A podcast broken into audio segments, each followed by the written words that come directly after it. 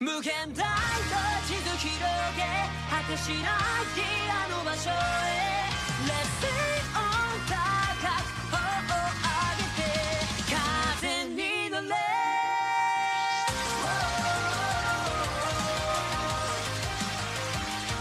Bom dia, boa tarde, boa noite para você que está ouvindo o nosso segundo episódio do Podcast. Dessa vez, a gente vai trazer uma conversa, uma resenha a respeito do capítulo 998.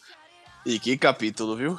Meu Deus do céu. Um capítulo que levou a gente para um caminho que a gente talvez não esperava, já que existe a possibilidade de um flashback de Ace no capítulo 999. E cada vez mais a gente sabe menos o que pode acontecer no mil.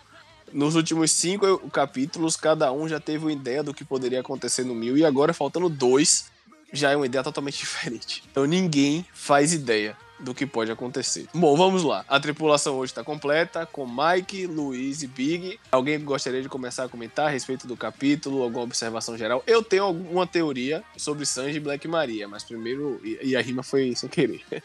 Mas primeiro vocês vão falar e aí depois eu, eu faço as minhas considerações. Começando por Luiz. Vamos lá, Luiz. E aí, galera, beleza? É, antes de mais nada, falar que não existe nenhuma viúva de Ace maior que Oda.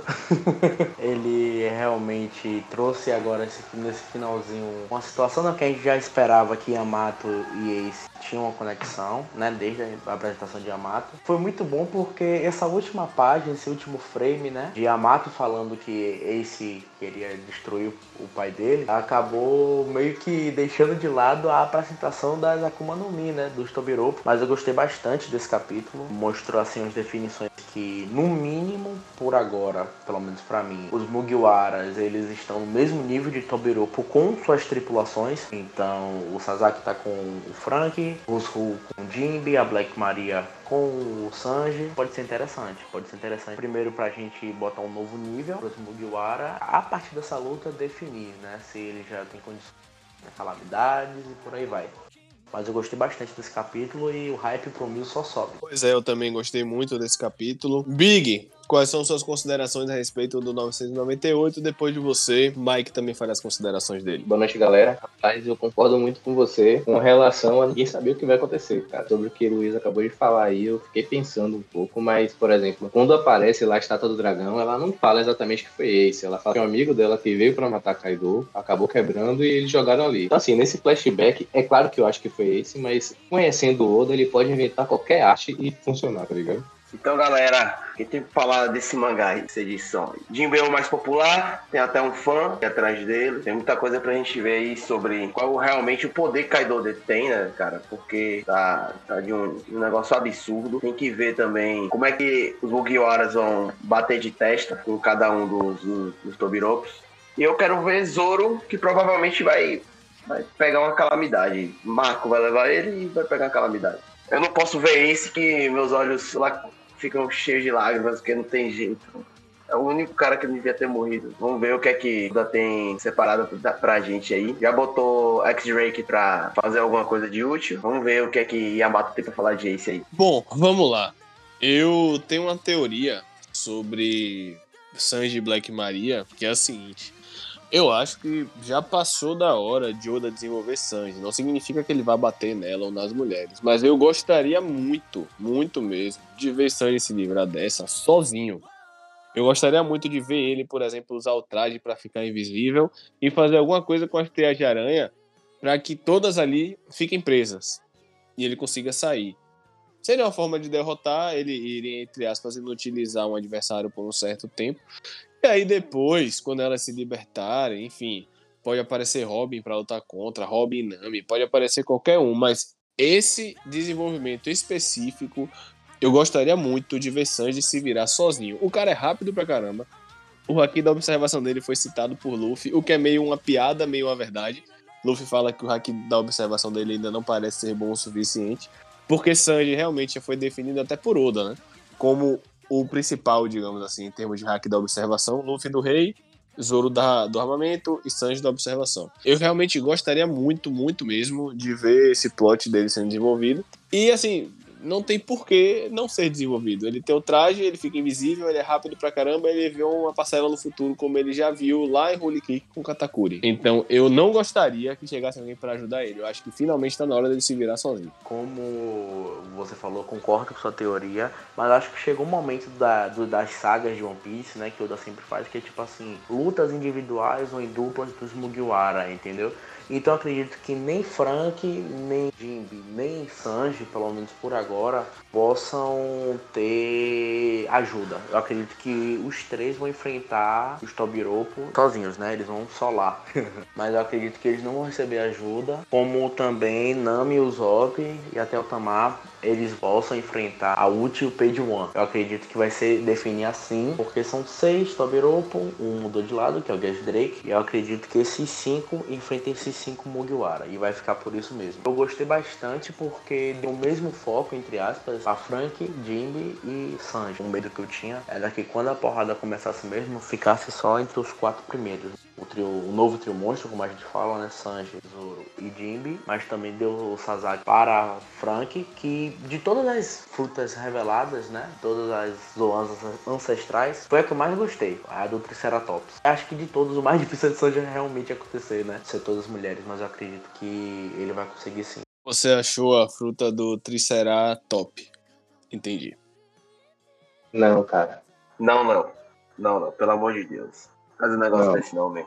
Eu falei isso tendo certeza que Léo ia. Eu levantei a bola pra Léo balear o oponente.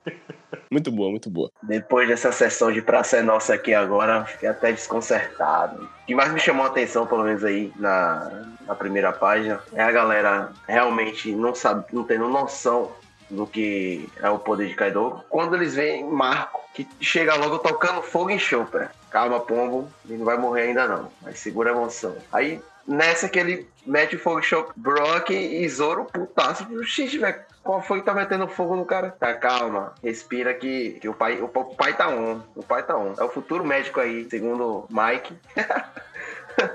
Dos Mugiwaras. Calma, pombo. Calma uma porra, não venha, pra, não venha pra cá com isso não, porque ele fica com essa mania de querer matar o Chopper, matar o Chopper, matar o Chopper. Eu tenho uma teoria minha de que todos os Mugiwara não morrem. Outro já disse que vai ser um grande banquete o final. Eu acredito que se o Mugiwara morre, não tem clima pra banquete feliz nenhum. Se tiver, eu vou brigar com o Oda pessoalmente. E nenhum, repito, nenhum realizou até agora. Nem o Zop, que é um bravo guerreiro do mar, ele é um guerreiro do mar. Bravo ele ainda não é.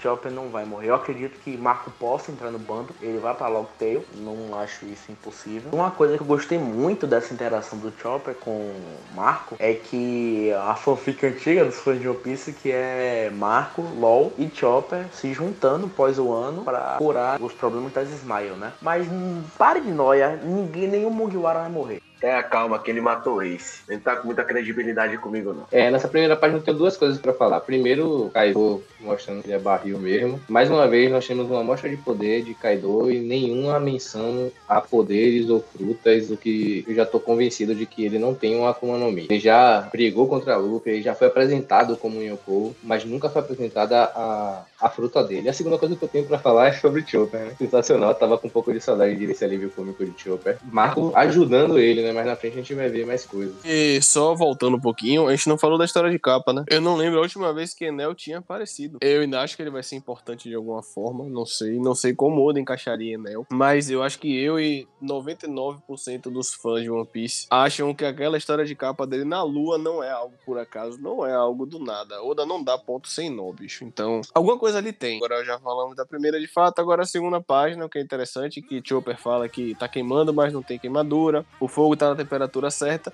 E Oda é, é impressionante como ele amarra as pontas soltas. Eu, eu, no primeiro momento que eu li, eu achei meio jogado porque eu não lembrava do, do Miyagi e da Trista, né? Do Dr. Mink e da enfermeira. Realmente não lembrava. Só que tem uma cena deles, acho que eles estão conversando em algum lugar, não me lembro aonde, tem Kinemon na cena, se não me engano. E eles estão, então assim, é, é realmente impressionante como Oda constrói as coisas 20, 30, 40, 50, 60, 70 capítulos antes. Não, não lembro quando foi, mas assim, tem muito tempo. Foi um ano, mas tem muito tempo. Falou que os Minks chegaram. Sobre a demonstração de poder de Marco, esse fogo, né, que não queima direito, mas estabilizou. Primeiro mostra a qualidade do controle de Marco sobre suas chamas, né? Isso me lembra um SBS muito antigo, se não me engano, da época da Guerra de Marineford. E Oda falou sobre as chamas azuis de Marco, que são chamas diferentes. Chamas que não servem só para queimar, elas têm outras funções. Oda não deixa ponta solta, é inacreditável isso. Uma coisa que me chamou a atenção também na página é que Marco desvia de dois ataques logo no começo. Ainda pergunta, desvia e faz. E aí, tá quente? O primeiro destaque é esse. A força de Marco não apenas no controle da chama dele, da temperatura, quanto também desviou de dois Mugiwara, ataque direto. Esses minks aí, cara, foi um pouco aleatório assim da parte de Roda, mas tá encaixado, né? Complementando o que, que Mike falou aí, tipo, ele não só desvia, mas ele ignora completamente os dois enquanto ele tá fazendo isso, né? Você vê que ele não escolheu um inimigo, ele tá aí para ajudar. Então ele ajudou aí, ele oferece logo em seguida a Zoro para poder subir até o nível mais alto, dizendo que tipo, não deveria perder tempo com o soldado raso. Importante aqui é a fala que Marco tem aqui. Ele fala aqui: Eu trouxe o calor corporal deles de volta, como você disse, mas se eles ficarem sem resistência, eles voltarão a ser monstros. Então, na verdade, as chamas são paliativas até aqui. As chamas estão ajudando, mas as chamas não resolvem, porque no meio da guerra é inevitável que alguém fique sem resistência. E a partir do momento que isso acontecer, eles vão voltar a ser demônios de gelo. Só isso não resolve. Na página seguinte, como o Big falou, Marco se oferece a levar eles pro topo. Eles são a tripulação principal, eles têm que ir derrotar o dragão ou a Vera. Tanto o vovô Ryogoro quanto os Yakuza se colocam à disposição para proteger Chopper. A Pooh pensa em levantar. E aí, quando o Brook saca a espada, aparece a primeira apresentação né, das frutas junto ao Biropo nesse capítulo, que é de Drake, que a gente já conhecia. Mas eu não me lembro de Drake na forma completa. Talvez tenha sido a primeira vez, realmente não me recordo. E aí ele morde a Apu, Apu já era, né? Não cai de trânsito aqui, já foi. Game over. É, não vai morrer porque quase ninguém morre em One Piece, mas tá fora da guerra. Eu gosto da parte de Zoro falando, você tem talento para escolher o lado vencedor. Então, assim, ele tá pouco confiante, né, o menino Zoro. Bom, e aí na próxima página já, ele. é, a, é, a página mostra o quarto andar com Luffy e Jimby brigando com os Random, né? E aqui você já percebe que são Randos felinos, né? O primeiro que Jimby dá o soco. Eles começam a conversar, né? Sobre Sanji sentiu alguma coisa, teve que ir. Luffy, ele é muito perspicaz, ele fala um negócio, o Oda foi muito inteligente, ele falando, eu tenho que melhorar meu hack da observação, porque a gente sabe que Luffy é o melhor com o hack do rei no grupo, e até onde se sabe é o único. O Sanji é o melhor no hack da observação e Zoro melhor no hack do armamento. Luffy percebeu isso, já deixou adendo, mas a gente sabe que no fundo não foi apenas hack da observação que fez o Sanji sair correndo. E aí o Jimmy fala, "Ah, um vai ter que ficar aqui, porque o bicho tá pegando. Você avança. Isso é muito bom porque, primeiro, é aquele esqueleto do Oda, ele tá separando os Mugiwara para confronto direto. E aqui a gente já vai percebendo e Jimmy vai ficar porque tem coisa pra fazer, né? E aí você já pensa, ó, o Jimmy vai ficar pra lutar com os Randall, mas mais pra frente a gente descobre que não é só isso. Na página 7, a gente vê Frank dando aquele, aquela moral lá na galera e recebe a surpresa, né? Só um, um, um tanque de guerra junto com ele pra batalhar. Porque, pô, velho, aparentemente Oda fez uma divisão bem, proporcional das lutas do- dos Mugiwaras, né? Vai ser força bruta contra força bruta, que nem Frank lutando em Dressrosa como um duelo de homens, né? Quando ele pega a transformação que bate nele, já sai voando, ele já sabe o que é que tá vindo pra, pra bater de frente com ele. Oda divide muito bem o- as lutas de cada Mugiwara. Na página 8 a gente já encontra o maravilhoso Shogun de joelhos, frente a Sasaki, que é apresentado aí como Ceratops. E o interessante são os soldadinhos gritando, falando que não pode mais machucar, ele falando que ele é o animal mais forte que já existiu. Pode ou não ser uma referência para, por exemplo, cada Tobiropo deve ter uma característica mais forte, ele é considerado mais forte, pode ser considerado mais forte em força bruta. E aí depois a gente vê aqui falando desse andar no salão do- dos banquetes, e alguns de que alguém está fugindo, e a gente vê Sanji todo narrado fugindo de umas mulheres, e aí eu já começo a ver coisas assustadoras acontecendo. E mulheres dizendo, não, não tão rápido que está fugindo. Isso. E ah, nesse momento eu tenho certeza que Léo começa a vomitar, porque ele está com ódio de Oda nesse momento. Tanto depende do desfecho aí. Até então tá seguindo o plot padrão, né? Só um comentário, Big. Ele fala, Sasaki fala que ele é o tipo de animal mais forte que já existiu. Então ele é um dinossauro. É, Assim como todos, quer dizer, quase todos os outros Tobiropos. Então acho que ele se referiu ao tipo de força, entendeu? Os dinossauros foram os mais fortes. E aí a gente, na página seguinte, a gente tem a apresentação da Akuma no Mi de Black Maria, que eu li umas duas ou três vezes aqui pra gravar Rosamigalli e Grau Vogelli, que nada mais é do que uma aranha pré-histórica. Até o capítulo passado, ninguém imaginava que ela teria essa fruta, até aparecer teia de aranha. E quando apareceu teia de aranha, porra, ela deve ter alguma coisa relacionada à aranha, né? É, como eu falei, eu reclamo, mas eu sempre dou risada desse anime cômico aqui de sangue. Eu tenho que sair daqui, mas não importa pra onde eu olho. Mulheres, mulheres e mais mulheres. O que é isso? É o paraíso? Meu Deus, o cara tá quase morrendo, velho. É, é inacreditável. Elas ainda falam, tem algo de errado com esse cara. Meu Deus. Um detalhe é que se vocês olharem aqui na página de apresentação de Black Maria, uma das, das, né, das parceiras, digamos assim, da tripulação, entre aspas, dela, é aquela professora da Capital das Flores. E uma delas é igual a Orochi. A que tá do lado esquerdo de Sanji. É igual a Orochi. É Orochi, mulher. Os dentes separados, a forma do rosto. É impressionante como é igual. Assim, é idêntico. Não acho que o Oda colocou isso por acaso. E como eu falei no começo, eu espero que Sanji saia dessa sozinho. Ele não precisa bater em ninguém. Ele tem aqui da observação, ele tem o traje e ele é rápido. Ele se vira, amarra todo mundo na teia de aranha, deixa todo mundo preso e sobe pra enfrentar a Queen. Que pra mim é o que vai ter que acontecer. Percebam como Oda tira as coisas da jogada. Tem uns dois ou três capítulos que Queen falou. Um tem o filho do Judge aqui, um da Germa, um Vinsmoke aqui. E não se falou mais. Já mudou o plot todo pro Black Maria. Mas isso não foi jogado por acaso. Pra mim, vai, ele vai enfrentar Queen. E eu acho que é finalmente um adversário digno. Só comentando essa parte que você falou dele falar que é o tipo de animal mais forte, minha questão é tipo, se ele tá falando do tipo de animal mais forte como o dinossauro ou do tipo específico de dinossauro mais forte. Porque o Triceratops é um animal conhecido pela força bruta, por ser um animal forte, é- é considerado o animal- o dinossauro mais forte que existia naquela época, entendeu? Mais forte até que o próprio T-Rex. Porque era como se fosse um rinoceronte com esteroides. Na página 10, a gente descobre a fruta do Runsou. Eu acho que essa era a fruta mais previsível né, na casa de apostas do mundo de One Piece. Eu acredito que muita gente estava dando o, Tigre Dente de Sabre para o Rusru, né? E a gente descobriu hoje. O que me leva a uma teoria que eu acho que vocês também têm, que a gente vai falar no final do mangá. O que mais me chama a atenção aqui, o Rusru tá com a tripulação dele e ele fala se refere a Jimby como Chichibukai. Só que aí, Jimby, como o melhor Mugiwara que já existiu, ele chega e fala, eu prefiro o título mais valioso, Timoneiro do Chapéu de Palha. É sério, quando o Jimby fala sobre a tripulação, é uma coisa tão linda, tão maravilhosa. Esse cara, meu, esse cara é o cara. Esse cara é o Jimby, é perfeito, é perfeito. E o Russo, ele fala que conhece o Jimby quando era um, um Shichibukai, que ele viu, ah, mas isso não importa. Aí Jimby falou, se eu ver seu rosto, posso te reconhecer. E o Russo fala, mas você nunca verá. Resumindo, Jimmy vai dar um pau no Russo, uma hora a máscara vai cair, eles vão ter o diálogo, porque o Ruzu deve ser uma peça importante. Que se duvidar, a gente já viu no anime, no mangá, né, na obra, e não percebemos. Isso, sem dúvida, ele não colocou por colocar. Vocês já pensaram se o Ruslu for uma espécie de Durval? Uma preparação da porra, rapaz, o cara é máscara de ferro, o cara é forte. No final, o cara era o cartaz de Sanji. Então, assim, eu não duvido nada. Eu concordo que ele vai ser importante, mas se for a pegada do Val, até pelo meio da guerra que tá tenso, seria um alívio cômico, eu ia me acabar de rir. Eu acredito que não, porque o, Ruzu, ele é um Tobiropo, assim, ele é bem imponente, né? Ele é uma pegada mal que ele fez com o Drake junto ao Queen. Mas quando você falou a pegada do Val,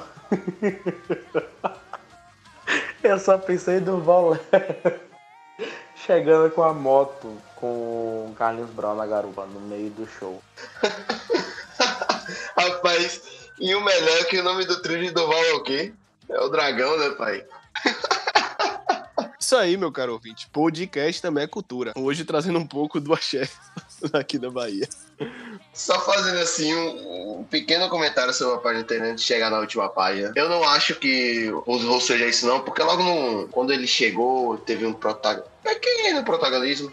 Ele já disse que queria matar alguém. Aí beleza, ele já sabia que era Drake. E eu acho que essa pegada, infelizmente, do Val, a gente não vai ver tão cedo agora no, no nosso querido One Piece. Agora chegando na última página, os dois Tobirosos estão bolados por não pegar nem os outros nem Nami, né? Pace e Uchi estão um pouquinho irritados porque eles conseguiram fugir e querem conseguir pegar de qualquer jeito. Então quem tiver na frente, infelizmente, vai vai pagar por isso. Indo mais um pouquinho à frente, a gente vê o, o nosso querido Yamato. Aparece apenas apenas uma estátua gigante de dragão, que é onde Momosuke fica indignado e fez o gente. O que é que tá acontecendo aqui? O que é que tá acontecendo aqui? Aí Yamato fala as seguintes palavras, né? Veio um amigo meu aqui, tentou matar meu pai uma vez. Aí um amigo, é alguns anos atrás, e aparece só a, a sombra dele, do mito, do melhor, grande, inesquecível e quiçá irá reviver Ace, melhor da história. Meu amigo, se esse reviver, é, é, eu não sei o que eu faço. Não, não, eu não faria isso. Se bem que esse continua vivo, né? Afinal de contas, as pessoas só morrem quando são esquecidas. É essa frase de foder.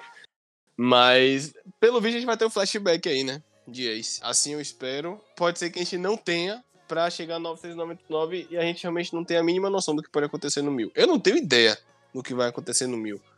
Não tenho ideia mesmo, assim. Não, se fosse pra apostar hoje, eu não sei o que eu apostaria. Talvez, no máximo, uma página com a- os bainhas vermelhas todos derrotados.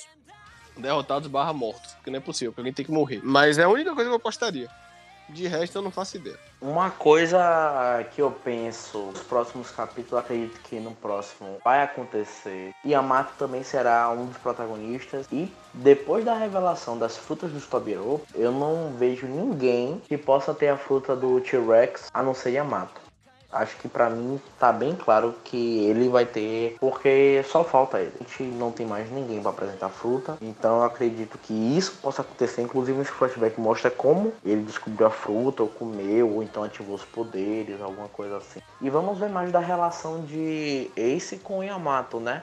Que é o que faz ele ter devoção pro Luffy. Eu não sei porquê, mas Yamato me lembra Bartolomeu e Dressrosa só que de jeito mais sério e mais forte. Mas ele me lembra Bartolomeu, o jeito que ele falava sobre o Luffy, o jeito como ele idolatrava a tripulação, o jeito como o Yamato falou quando viu Frank pela primeira vez. Frank, o Cyborg, não sei quantos milhões de berries, sua recompensa, não sei o que, não sei o que, não sei o que. Yamato, com esse flashback, vai, é, vamos ter mais, assim, afeto ao personagem. E esse afeto compõe a cartilha de Oda para adicionar pessoas ao, seu, ao bando de Luffy, né? Só falando aqui. Até o Bartolomeu, que não entrou pro bando do, do navio, mas entrou pra grande frota, tá aí. Eu concordo com o Léo quando ele fala do, do capítulo 1000, porque eu acho que realmente no capítulo 1000 a gente deve ter uma redação pesada. Tipo, alguma coisa muito ruim vai acontecer, uma amostra de poder de Kaido, ou então todo mundo derrotado e, tipo assim, parecer que não vai ter esperança de vencer essa, essa guerra de, de Wano. Ou então, para onde Kaido está levando, o que vai acontecer quando o Kaido levar o Nigoshima para Wano. E eu tô com muita expectativa no próximo capítulo, porque eu quero ver o que vai acontecer com Sanji especificamente. velho. Na verdade, no próximo capítulo né? Quando voltar do flashback. Porque, eu não sei vocês, mas eu achei assustadora esta criatura Black Maria. Eu tava achando ela bonitinha, velho. Eu nunca vi um usuário de Zoan com o bicho separado do corpo. Essa história de Yamato e Ace vai muito além do que a gente imagina, porque vai levar, inclusive, pra Marineford, que todo mundo fala, quando o Shanks foi parar Kaido.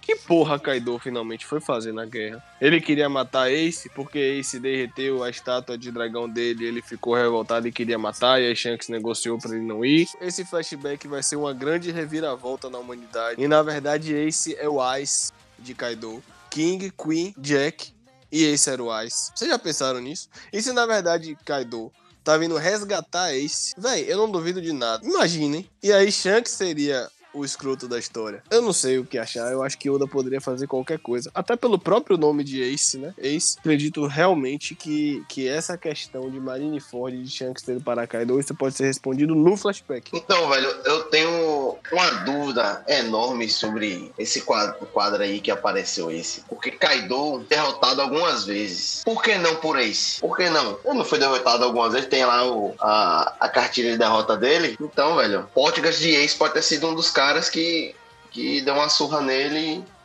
e depois saiu fora. E ele, em Marineford, queria se vingar. Tipo, a Marinha não vai matar ele, não. Quem vai matar sou eu. Entendeu? Será que Ace pegou Kaido na Cocô, por exemplo?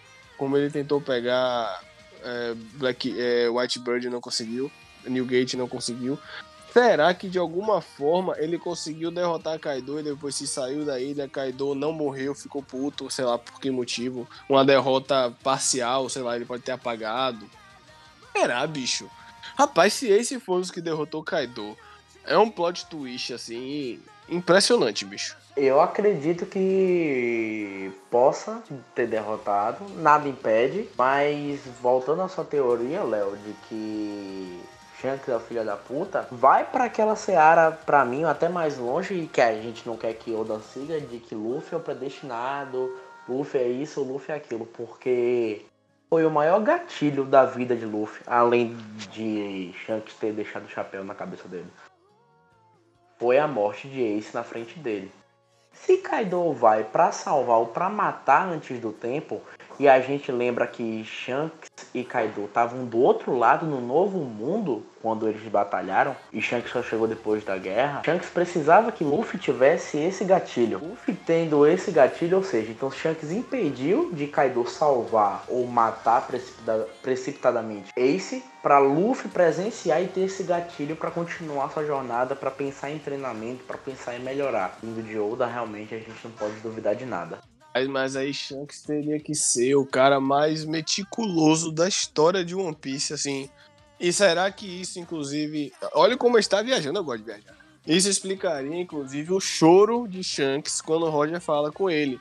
Roger pode ter falado algo do tipo: o Shanks deve saber, não deve saber necessariamente a história, mas assim, você precisa manter as coisas no curso natural, sacou? Mesmo que implique em morte, não sei, algo desse tipo. E aí, mais velho, mais experiente, ele entendeu que era necessário isso acontecer para Luffy evoluir. Por isso ele chorou quando era criança, porque ele teria que tomar decisões que ele não queria, pelo bem do que tinha que acontecer. Agora sim.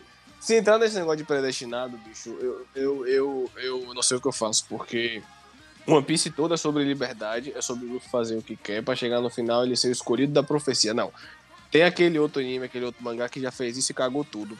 Oda não vai fazer isso. Por favor.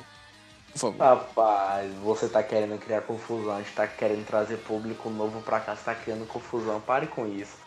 Mas eu concordo com você, eu acredito que, é, que Oda não vai entrar nessa seara. Mas minucioso, eu sei que Shanks é, porque ninguém que não seja minucioso, ninguém é tapado o suficiente a ponto de deixar Gomu Gomu no Mi na mesa de um bar. Ah, isso. Levando esse, esse ponto de vista aí de Ace ter saído de Onigashima, e se não foi nenhum dos dois? Se ele não, se ele não derrotou Kaido, se ele fez alguma coisa, ou se ele foi na Cocó para pegar alguma informação ou algum artefato que era importante para Kaido. Sabe, sei lá, o que foi que. Por que, que ele tava correndo atrás no desespero total, sabe? E Shanks parou ele no meio do caminho e convenceu ele com alguma dúvida. Eu acho que esse flashback pode ser mais recente do que a gente tá esperando. Ace tá cada vez mais relacionado com Rox. Ele tava na tripulação de Barba Branca. Ele teve relação com Kaido. E ele foi derrotado por Barba Negra que todos nós sabemos que toda fandom de One Piece chuta que tem relação com Rocks. Então esse está cada vez mais relacionado com Rocks. Isso veio na minha cabeça porque essa, essa questão que Big trouxe. Será que ele foi buscar algum artefato, algum, algum tesouro, algo importante para Kaido? E se fosse algo relacionado aos Rocks? E se Barba Branca pediu algo do tipo para si, para ele infiltrar e pegar alguma coisa de volta? Já pensou? Isso vai ser muito importante, velho. E aí pode ser uma relação absurda no Mil do flashback com os Rocks, com o Kaido. Véi, meu Deus do céu. Eu não sei o que dizer. Tem tudo pra ter o time skip. Aí depois de, de. Vamos ver, né, cara? Vamos ver. Eu acho que a teoria dos Rocks aí tá muito recente. O que aconteceu, o que fez a ilha sumir, tem muita coisa por aí. Muita coisa por aí. Só quem pode dizer isso é o tal do Garp, né? Que tava lá. Bateu em todo mundo. Respeita o Garp boladão. Então é isso, galera. Esse foi o segundo episódio do nosso podcast. Sigam a gente nas redes sociais, Twitter, Instagram, Facebook. É, acompanha a gente no Spotify, no Deezer. Mandem sugestões de pauta, o que é que vocês querem ver. Se vocês acham que nossas teorias são muito viajadas, pode cornetar. Se vocês acham que não, elogiem que o que não vai faltar aqui é teoria viajada. E vamos nessa, o barco segue. Faltam dois capítulos para a apoteose. Assim a gente espera. Valeu, galera. Um abraço.